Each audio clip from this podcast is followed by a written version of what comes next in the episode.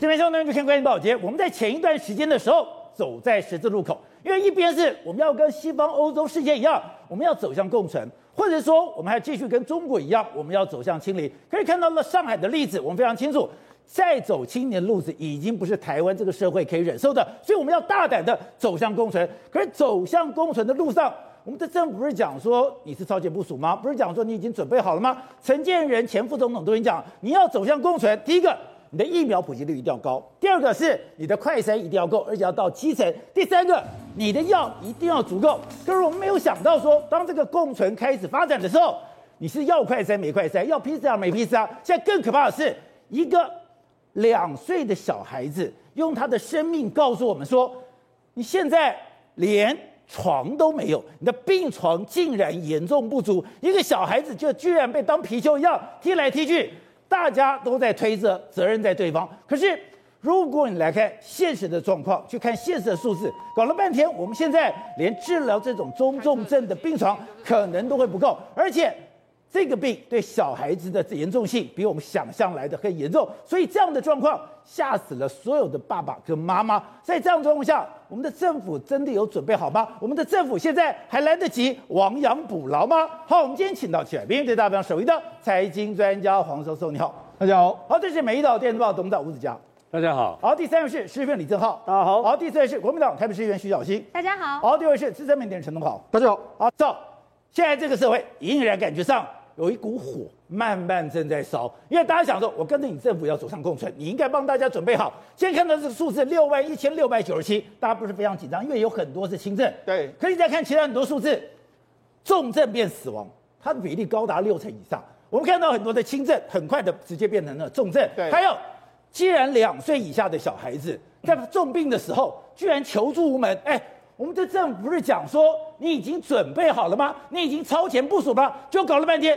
快筛不够，PCR 不够，现在连病床都不够。没错，我们要走向跟病毒共存的过程里面，我们现在发现到说，原本都标榜说能够超前部署的，但是到目前为止来说，政府好像完全没有超前部署。你要快筛没有，PCR 的量能目前也拉不起来。你目前采买的用药好像也不够。但另外说，哎，我们至少还有医院啊，但是你对医院的状况好像也掌握没有那么的全面。现在医疗量能其实在处在一个紧绷的这个局面，因为我们看到了，哎，我们的。卫福部当然非常辛苦，我们的指挥中心当然非常辛苦。对，可你每天下午开记者会，每天下午开记者会报了很多数字，好，告诉我们说有专责病房、负压病房空床率百分之五十点八。对，我们觉得说这个病床好像是够的。对，可是问题是，啊，这个小孩子，这个两岁的小孩子，基隆的小孩子，而且他发展的非常快啊，五月十二号 PCR 阳性，不是，五月十二号就 PCR，五月十三号才确定他是 PCR 阳性，五月十四号确认阳性了，有发现？他的病情急转直下，病情急转直下的时候找不到病床。对，宝杰讲到重点，这个两岁的小孩童他找不到病床。好，那你说难道是病床储备不够？没有，指挥中心跟你说，目前我们的病房这个专责加这个负压的话，目前空床率还有一半。既然还有一半的话，那为什么这个小孩怎么会找不到床？找不到病房？好，我们在讲为什么会发生这件事。第一个，这个小孩子的时候，他在五月十二号下午到基隆的布利医院去做 PCR，然后紧接着五月十三号确定 PCR 是阳性。我到了五月十三号。我才确定是 PCR 阳性。当我确定阳性，刚刚讲到，我其实已经浪费一天的时间到，浪费一天时间以后，就出现阳性，就发烧抽搐，活动力不佳了。没错，他确诊之后，好开始出现症状，出现症状的时候，到傍晚的时候，他已经出现了高烧到四十二度啊，这个真的非常严重，然后呼吸急促，然后疑似是所谓脑脑病毒性的这个脑炎，所以当时的基隆基隆这个部立医院说，哎。不行，我们不能只在台基隆做，我们要赶快打电话到台北的大医院，就开始呢跟台北的长庚啊，啊基啊跟基隆长庚啊，台北的三总啊，然后马街台大问了之后就没有病房，最后找到北荣的这个医院，然后赶快送到这个北荣医院，已经过了约莫是四个小时之后，过了四个小时之后，就没想到病情持续的在往上窜升之后，不幸的在五月十四号的早上，就因为病情过这个多重器官衰竭而过世的一个状况。但你现在这个数字，你每天给我报数字，每天报数字不是？空床率有五十点八，对。可是我们今天也没有责怪，因为我们知道现在所有的大型医院都已经焦头烂额，所有的大型医院主帅无能，累死三军，这个三军已经累得非常辛苦了。刚刚讲到的长庚、台北三总、马街、台大都没有病床，哎，你不是有病床吗？指挥中心忽略了一点，为什么？没有错，我们目前的病房空床率，照指挥中心的说法是五十趴以上。但是，职职业医师工会就跟你说，关键不是在聘床数，而是在说现在整个医疗量能已经出现到一个严重不足的这个情形了。而且让人家更火大的是，哎，发生这样的事情以后，大家还在推拖拉，把这个推卸责任。今天卫福部政务次长薛瑞斌问到，哎，那个责任是谁？那个责任是吴泽成，也就是基隆市卫生局的责任。甚至今天讲，哎，你没有好好的去善用我们的这个通报系统。是，可是我们去了解了，对这个通报系统，第一个两个小时它才转换一次。对，我今天一个档，跟我这样子的换用那个系统时间差不多。还有，我们今天去了解，政府告诉我们的很多系统。也很发，太慢了。没错，事实上现在目前中央跟这个地方呢，好像对这件事情来说有不一样的说法。包括我们卫福部就说，哎，我们五月六号的时候有做一个所谓跟县市政府有一个叫重症跨跨区的这个转诊的这个机机制，然后发文到各各大医院去了。那就是说，哎，他可以直接打电话来，就就不用一不用这个，可以缩短这个时间啊。就没想我们卫福部的这个次长就说什么啊，这这样检讨就就目前呢，这个地方政府没有善用这一次的所谓紧急医疗的这个应变中心，如果有的话，就赶快能够送得过来。但是呢，这个基隆市人就说，我们的确是有做啊，有做的时候，结果我们没想到就因因为这个所谓 EOC，我们刚才讲到这个紧急医疗应变中心，它是两个小时左右更新一次，那有这个落差，我要赶快送啊。说实际病床跟系统上的数字是有落差，对，也就是我在。这个系统上看到有数字，搞不好没有病床啊，所以我们就用一个电话一个电话打，所以中地方也认为说我没有这个拖延，所以中央也说是地方的问题，地方说我没有拖延，那请问到底中间是发生了什么事情？你看政府说什么？目前的这个专司的病房，儿童医院的话有两百二十一个各个病床，北这个北部各大院都有两位数以上的这个病床。好，那既然有两位数以上的病床，那为什么会这个样子？我们的医师公会就直接说得非常明白。因为很多医院回报空床，但是因为目前呢，很多医院的这个本身的包括医护人员、包括医生有很多急有确诊，确诊的时候，他即使有空床也没办法开设，就所以就是说你空床数很多，但是没办法开设。在你看到的是全国的数字，你看不到个别医院的这个状况，所以你所以现在是台北等于说基隆双台北台北新北市桃园，对。我非常的紧急。是。可是你把南部都算进来了，没错。那他所以他就说那一套所谓紧急通报系统根本来不及，赶快用电话是最快的一个方式。再来就是说，你看现在医院量能紧到什么程度？宝杰，你知道吗？有民众去开这个生物线的这个手术，他原本要住院八到十天，就没想到他还伤口都还没有愈合哦，他如厕的时候还要人家扶哦，就没想到到第五天的时候，医生就跟我你赶快出去吧哦，因为我们目前整个量能已经完全不够了这个状况，所以呢，他现在已经开始。不只是可能压垮我们整个这个这个所谓这个所谓量能之外，连其他的病搞不好都没办法看下去的。所以我们刚才讲的是，现在大家也开始提醒，因为这个两岁病，而且它不是个案哦，是它已经是第二个案例了。对，而且第二个案例就发现，你当你发生了高烧，而且你的等于说恶化的速度非常快，所以。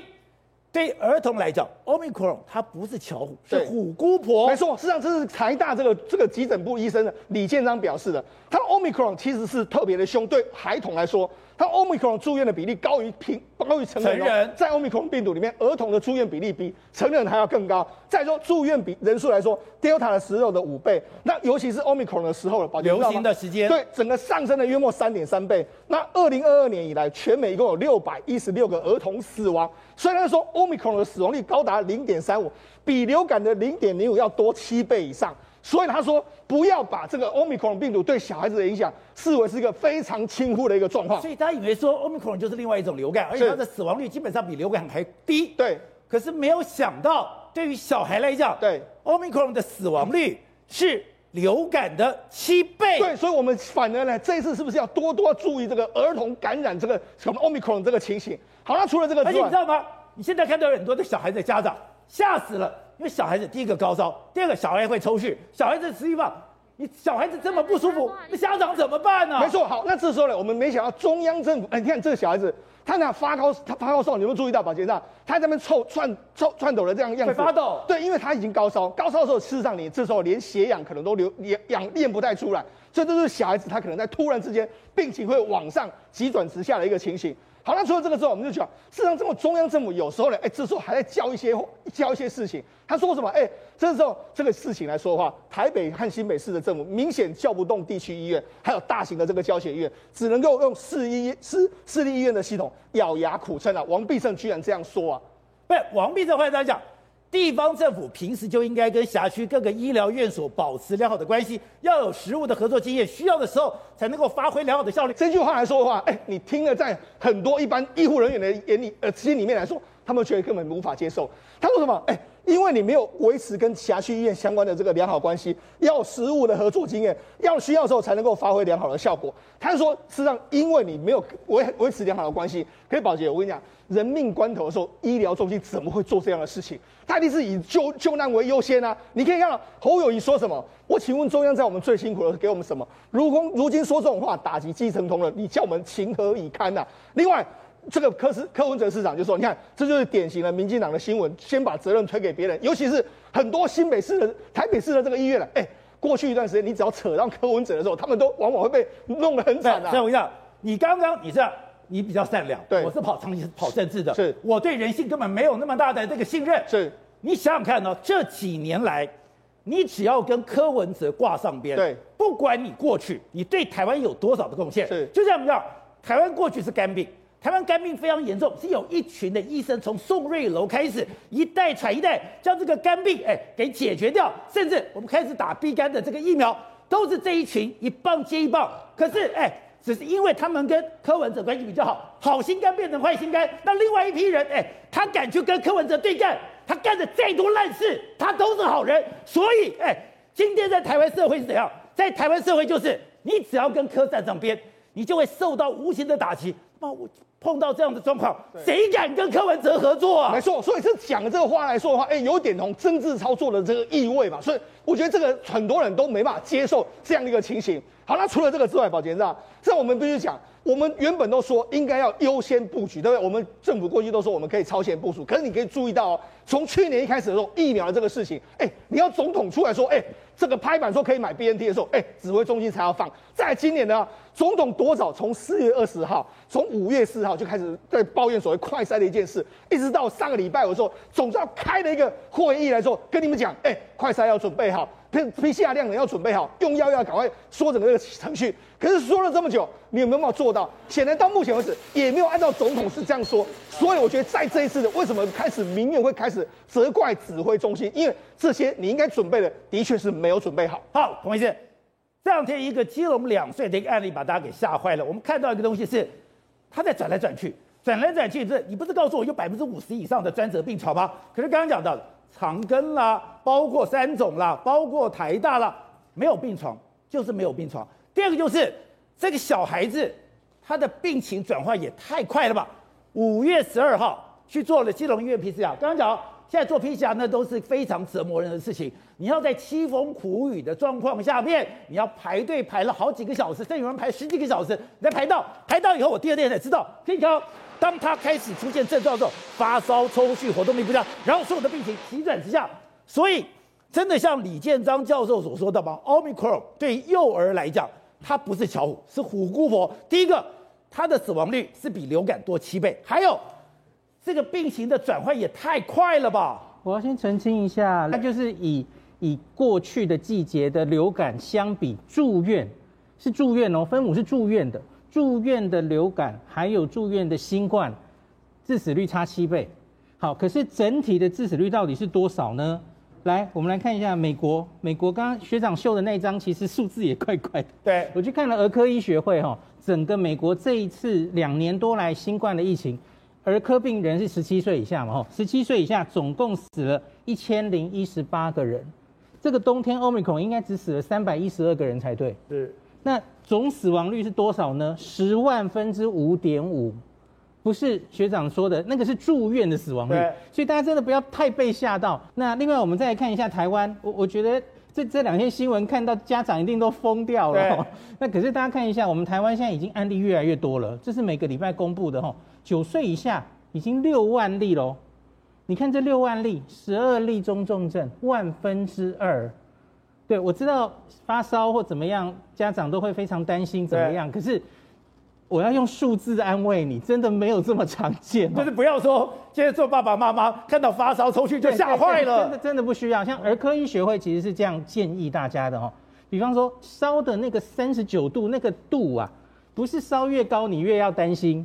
他们其实是建议大家持续发烧四十八小时，你退烧药退不下来，那那你才赶快带来。一个是这个，一个是假如活力非常差的话，对。虽然虽然烧不管烧几度啦，可是活力非常差。所谓活力非常差是什么？就都都不不动，妈妈一定知道，妈妈一定知道，她会有眼神会看着你，然后会喝奶，然后不会减少食量，然后还是到处看来看去，那个活力妈妈最看得出来哦。那所以不是每一个人发到三十九度你就赶快来急诊。我我很担心，其实这样会让目前已经这个人力吃紧的儿科雪上加霜。那刚刚有提到哈，因为因为我老婆是儿科，她非常清楚哈，儿科是一个不赚钱的科，嗯，所以平常她其实在我我老婆是在一个中型医院，她不赚钱，所以是一直撤病房啊，对，都让内科会赚钱的病房来，然后所以那些人力都很少，是维持最基本的人力。可是像现在新冠一来，对儿科的病床就不够了，对，然后只要有有几两几个护护理师确诊了，哇，根本不能运作了哈，所以因此。有空床跟有没有人雇这个空床是两回事哦。那所以我觉得，那就像基隆市的基那个基隆的卫生局长是等于就是说，我如果你让我去看的那个系统，系统上有。但不代表它是真的有，是这样子吗？对对，因为那是有那张床。对。可是每一个医院其实现在也许都面临一些院内感染的问题。对。那那所以人力可能会调派不出来，所以这都很细节。嗯。所以我觉得民众不要过于恐慌，就是反而因此更多人冲去急诊。对。那反而让急诊是更瘫痪。好，那么现在政府也做了调整，本来三加四现在变零到七，可是零到七大家发现这时候快筛会非常重要啊，因为我们在注意到一点是，就像星光医院的院长讲的。你如果同住家人，阴转阳的比例非常高，所以我如果不能每天都快筛的话，我就很容易把这个病毒带到。可是快筛，你说真的，你要一家好几个，你要每天买那一百八的也太贵了吧？对，我昨天第一个看到零加七的时候，我其实就是因为这就是以筛代隔。那今天出来的文字是说，理论上你要出门，你两天内要做过一次阴性快筛。对。可是问题就是我们有没有这么多快筛？大家记不记得那时候从十天转为三加四，一开始很豪气的跟大家说每个人发五个，对，没有，后来就四个、三个、两个，最后好像是一个吧。那今天有人问阿中说，那请问这些人你会发几支坏塞给他？对，他好像说那就照旧啊，照旧，他没有说几支，照旧就是一支哎，所以这没有办法解决大家的问题。到现在还没拿到急救包嘞，都已经五天了。所以我觉得那个是有点学国外，像是新加坡的。以筛代隔，对，就是你筛了，你就可以出门。那可是问题是，那那你筛要够嘛？对，我知道多半现在至少买个一支的一百八那种是买差不多都买够了，对，都剩的没有人要。然后那个实名制其实大概大家该领的都领了哈。那可是问题是，已经假如要现在用这种零加七大量以筛代隔的话，我不是很确定现在的量够不够。我希望政府要有精算过。好，所以正好。刚才讲，今天很多的火气会越来越高，原因在于说，哎，我也想听你政府的话啊，我也想照这个规矩来办事啊。可是当我使用你给我说的系统的时候，刚刚讲这是一个你们告诉我的政府讲的 App，健康益友 APP，他说进去了以后麻烦死了。哎，我先不要讲那么大的细节，我们直接去看。一般我们下载 APP，我们都会去看大家的评价，对不对？健康益友 APP 现在评价一颗星呐、啊，真的是一颗星。你看，把那个一点五颗星呢。你看下载下，它是什么？它是卫福部侨委会做携手防疫平台，对吗？卫福部哎、欸，哎，我先讲健康益友 APP，就说你要搞视讯门诊，你都需要这个健康益友 APP。你看下面有一颗星，大家给的评价，要么就无法验证。要么就无法注册，要么就无法登录，要么就无法上传图片，这些东西都是现在遇到健康益友 APP 每一个人都会遇到的问题嘛？你为什么是一点五？无法验证，无法上传，无法注册，根本不能用，根本不能登录。对，每个都给一颗星嘛？我觉得我先讲状况，就这样，这个真的很难用。因为是这样的，现在呢，整个政府告诉我们说，你如果确诊的话，那因为我想拿药，对不对？我拿药的话，我要视讯看诊啊，视讯看诊，他说你可以下载这个健康益友 APP，他说很简单，一下载健康益友 APP，二经医生视讯诊疗之后，你可以拿电子处方签，三亲友可以帮你把这电子处方签帮你拿去代理，听起来很简单，对不对？可是开始有很多网友就是确诊人去在网络上分享他使用这个使用心得。有一个网友知道，他全家因为这个这个这个这个病毒实在真的太容易感染，他全家都确诊，对，他全家都确诊三四个人，那没有办法，他就开始下载这个健康益友 APP。他说不下载还好，下载的时候噩梦才开始啊，这是他噩梦的开始。对，他把全家的手机就全部拿出来，没有一个手机能够注册成功，就是刚刚那些的，他要么就这样子哦，他会传认证码给你，你传认证码给你的时候，你就上传按认证码，对不对？一直错误，一直错误，一直错误，一直错误。然后说那怎么办呢？你健康益友 APP 是你告诉我的啊，因为呢，他连认证都没办法认证，就没办法注册，没办法注册，当没有后面的视讯看诊嘛，对，不对？好，那这些都没有。那他说我染病已经够焦虑了，你还让我更焦虑？对，更焦虑嘛。然后呢，我现在还讲说是家里有年轻人哦，如果老人家到时候在中南部，或是说假设这个家里是老人家，你要怎么视讯问诊？这件事很夸张嘛。他说好，那因为卫生局啊，卫福部有整理一份名单。各地方政府的卫生局有提供可以视讯问诊的医疗机构，好，这份名单有四百一十九个医院，一万两千四百四十七个诊所，他一个个打，总行了吧？你可以跟市区问诊的话，那我一个个打，我不要通过 APP 来媒合啊，那你全部一个个打，后来后来发现说，哎、欸，他周遭诊所全部打完，没有一个诊所说可以，他说为什么？啊、因为这去年建档的，所以去年建档的话，你现在今年当然不能用啊，所以现在变成说对他来说是个大噩梦哎。不是，那你如果都不能用的话。那你在推出来的时候，你没有试运转吗？你没有试运行吗？你没有先准备好吗？你怎么会推一个老百姓都不能用的东西嘞？是，好，那这件事情更离谱了嘛？好，那。当然，里面有些人确实是这通过这个 APP 也看诊看成功了，可是领药也是噩梦的开始啊！哦、因为我们刚才讲第一关是问诊嘛，对不对？问诊完要领药，然后电子电子处方签啊。有一个医疗医药确记者哦，他确诊了，因为他是记者，他把他自己确诊的过程写在一篇报道里面。他就像宝杰跟你讲，他光是 PCR 就是噩梦，下午两点到五点，中间还飘雨，然后天气又冷，然后呢一路排排排排排排到他，对不对？然后呢，因为他是现场 PCR 等等，然后有人拿到诊断书，他就想要拿清冠一号，因为他是轻症。结果呢，打遍所有中医诊所，公费的清冠一号都没用。因为呢，现在政府跟我讲说，哎，公费清冠一号是 OK 的，可问题是所有医药诊所都没有。他说那你要自费，自费多少钱？对，政府说 OK 的，你都找不到。对，都找不到。他说那自费自费可以，有的开两千五，有的开三千。那我想问你，如果一家三口或四口都确诊，一拿要花一万多拿清冠一号，那因为这是清冠一号是中药，所以比较好拿。他们认为真正噩梦是领辉瑞那个口服药，非常麻烦，因为领这个辉瑞口服药的话。要么就在一百五八一百八十八家医院，你有确诊可以直接去拿。可是确诊过程我们讲啊，你要领排非常非常长啊，对不对？你光是 PCR 那个过程中你就受不了，对不对？那他说你可以去核心药局领，核心药局就说那应该 OK，打掉去药局就你知道吗？台北市两家，新北市两家，名单在这边，台中桃园两家，台中两家，五六都加起来两家，全台湾是五十七家。所以宝杰哥，你看到这个核心药局，请问够吗？根本不够大家去领嘛，对不对？所以现在变成是说，一旦你确诊，你从领你去 PCR 过程对你来说是个噩梦，你线上看诊，你从注册是个噩梦，你就算运气好，线上看诊完你领药也是个噩梦。好，小谢，现在不是蓝色的，等于说国民党的这个民众党的所谓的民意代表，像连民进民进党的民意代表也受不了了。现在我在基层里面，我要 PCR，我要看病。真的这么麻烦吗？我现在整个医疗量呢，我要病床。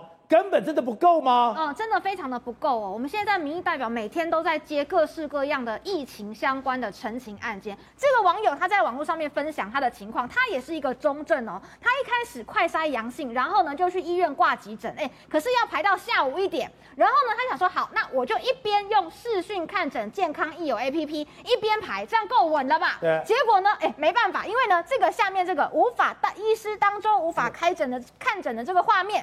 就是健康益友 APP，所以根本就没有办法约，好，所以导致呢，他就觉得说，为什么要这样子折磨我？跟你说，我第一个我没有办法登记，我没有办法注册，我没有，我就算登记注册进去以后，我也找到医生。然后说医生不能看诊，是，所以因为实在是太多人了，而且呢，哈，这个非常的不方便。那 APP 也经常被投诉有问题，也有很多民众来跟我澄清，这个 APP 它就是进不去，也不知道该怎么办。而且再来，刚刚那个呃正浩讲到说，有很多的这个清单可以做视讯的问诊，对不对？我要告诉大家，很多人误会了，快筛视为确诊，只能用健康益友 APP，跟你现在不舒服要用视讯看诊是两件事。是不是听起来非常复杂呢？再来那个呃统计哦，是去年就统计的，所以非常多人真的，你你他各式各样的方式，有的人说你要在我这里看过病，你才能视讯问诊；有的人说我们本来加入，现在已经退出了。这么多的清单，你要叫民众一一去核实，真的是已经在生病的时候还累死大家。好，小谢，你是松山信义的这个市议员，松山信义区是台北市最有钱的，Get go！你们现在变 K 家了？是，就网友呢，他就讲说呢，哎，慈惠堂哦，善发挥善心，母娘慈悲，他两天发四千的快筛试剂，就引了很多人去排队嘛。这时候网络的侧翼就说什么呢？说，哎，你们就是一群信义区的快筛乞丐。真的听到会气死，因为其实去帮忙的国民党的也有，民进党的也有，这是公益团体在做善事。可是你看这些侧翼哦，他们在说什么？他们是如何讲？他说你们这些人真是八七哈。他说呢，这些人真的有病。可是我昨天到现场哦，我们真的是陪着大家去发这个快筛。很多人他是怎么说的？他说呢，他他也不是说什么贪小便宜，他月初的时候就已经买了快筛了。我买一一个人五 G，对不对？现在已经月中了，先前早就用完了。哦、他们工作上有需求，必须要快筛，那你只能让他去外面买一百八十块的。那这边呢，他花一点时间排，可以有两剂免费。他当然家里的经济情况不是这么许可，当然来排。所以我觉得不要讲说呢，哈，你们是什么快筛乞丐？如果可以的话，谁想要去那边冒雨淋雨排队这么辛苦？谁让他们变乞丐的？是，所以也有民众很生气，他说：如果你们今天说我是乞丐的话，那是哪一个政府？让我们变成这样的，所以我觉得说你们不去检讨，不去同理人民，还有一大堆的侧翼在网络上面乱，这些呢都是帮民进党政府一再的在人民的心中扣分。孔医生，之前你就在讲说，哎，今天你说六十五岁以上要赶快给药，快筛阳如果经过评估，今天我们看到也从善如流，真的给了。可之前有人讲，哎，副作用很大，哎，会有矛盾，哎，这个东西副作用那么大，我可以随便乱吃药吗？就是前面我觉得。一些县市长还有我啦，还有一些专家，其实都在，因为在前线工作的人会看到问题，对，他们早就看到，假如你要每一个人都去做 PCR，那其实，在盛行率很高的时候，真的不用管书上讲的那个 胃阳性没有那么高了哈。就像礼拜六新北公布了他们的数字，他们说快筛阳的九十七 percent 后来 PCR 都阳，但所以。真的是可以实物上了，就直接这样给药，再加上你其实还是要经过医生评估嘛，又不是所有人都会直接给药。那我们重症的死亡率很高，跟用药给太慢有关系吗？我觉得重症可不可以这样，应该其中一个因素应该是这个。对。可是其他的因素当然还有什么重症来不来得及直接医疗嘛？吼对。有一些重症它会急转直下，掉的很快的，有一些是在后面的，我们比较容易接住。那所以我觉得都有关系，可是用药应该是可以明显的让致死后续变成重症住院甚至死亡可以降低才对。对，董事长，这件事情我搞不懂是，哎，你干嘛都要被推着走？照理讲你应该是马车头，我们大家跟着你走，你带领着大家往前冲。结果搞了半天，哎，总统要出来拉，总统出来拉之外，还要台北县市办，还要市县政府在后面，地方政府在后面推，推也就算了。你还在那边说三道四，哎，那旁边的人还不是没事的时候拿刀子后面戳你。现在你要注意到哈，这个事情呢，一开始在一个月前，我们的行政院就自己自自吹自擂，说我们发展了一个叫做新台湾模式，这个震惊世界的成功的新台湾模式，这一个月前发生的事情。然后这一个月发生事，后来的发生，现在所造成的每天的混乱、恐惧。不安，什么事情都发生了，对不对？我们刚刚刚讲了一大堆，但是你有没有注意到，目前行政院的态度是什么态度？什么态度？到礼拜五的时候，礼拜六他是怎么讲？呃，我们现在的死亡率啊，低于世界标准，所以我们做得很好。对。到礼拜五、礼拜六，我们的院长还在夸我们自己做得非常好。我们的小孩在基隆的小孩已经搞到已经就丧丧失一条生命了，这种事情都发生了。然后在讨论空床，讨论这些细节。已经弄得乱七八糟的时候，然后，然后这个变成谁最急呢？在蔡总统最急。好，我们现在讲蔡总统急。刚刚讲的这个郑浩讲的一句话，说蔡总统讲三项指示，要要广设大型筛检站。我只讲一件事情就好。我请问你，现在全台湾的医疗这个量能里面，总共有硬体设备啊，要做 PCR 的筛检站是 PCR 嘛，总共大概可以一天可以做二十万。二十万里面呢，就我特别打电话去问了中校医院的陈院长，是我好朋友。我说你们一天可以做多少？